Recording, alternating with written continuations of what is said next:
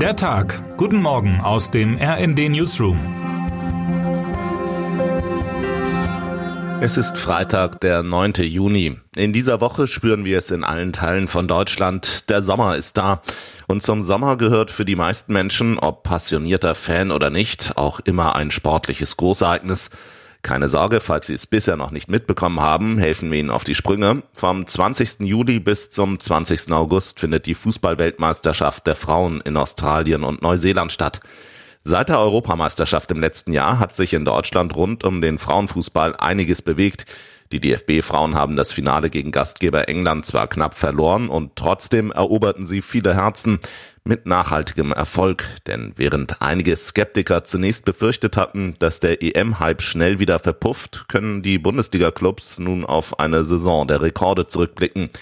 359.404 Fans haben in der gesamten Spielzeit die Partien live im Stadion verfolgt. Das entspricht im Schnitt 2723 Personen pro Spiel.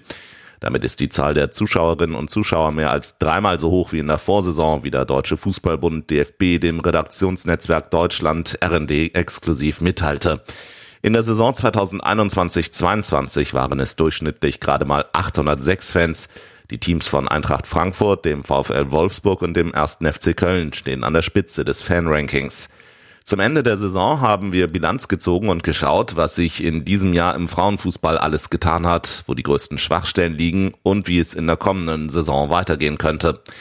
40 Tage vor der WM gibt es noch eine weitere gute Nachricht. Die FIFA hat die Verteilung der Prämien verkündet und zahlt deutlich mehr an die Fußballerinnen aus als noch vor vier Jahren. Während der Verband bei der WM 2019 in Frankreich gerade mal 30 Millionen US-Dollar ausschüttete, sind es nun 110 Millionen Dollar.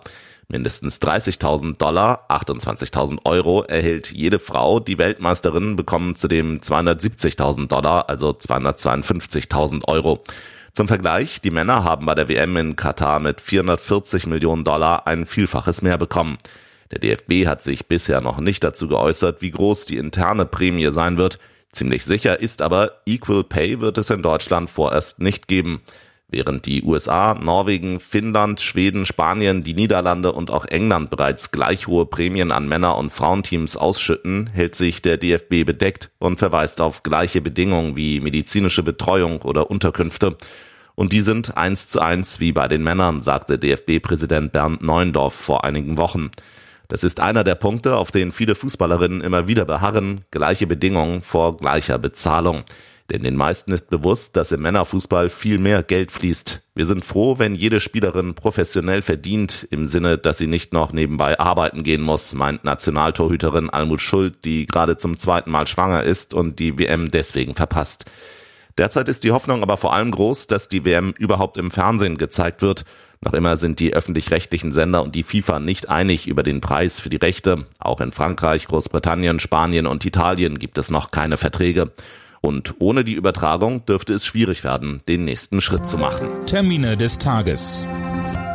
Der Gasspeicherverband Initiative Energien Speichern e.V., kurz INES, gibt heute um 10.30 Uhr Ausblick auf den Winter 2023-24.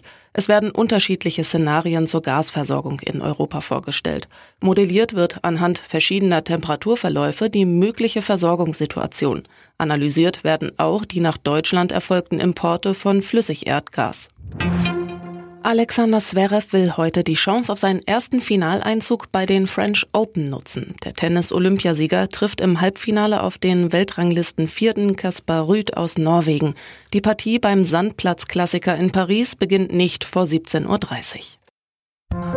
Wer heute wichtig wird. Als Fluch der Karibik-Pirat gelangte Johnny Depp in Hollywoods Top-Riege. Die Schlammschlacht mit Ex-Frau Amber Hart kratzte sehr an seinem Image. Bei den Filmfestspielen in Cannes war er zuletzt wieder zurück auf dem roten Teppich. Heute wird Johnny Depp 60 Jahre alt. Und damit wünschen wir Ihnen einen guten Start ins Wochenende. Text Chantal Ranke, am Mikrofon Tim Britztrup und Anna Löwer. Mit rnd.de, der Webseite des Redaktionsnetzwerks Deutschland, halten wir Sie durchgehend auf dem neuesten Stand. Alle Artikel aus diesem Newsletter finden Sie immer auf rnd.de slash der Tag.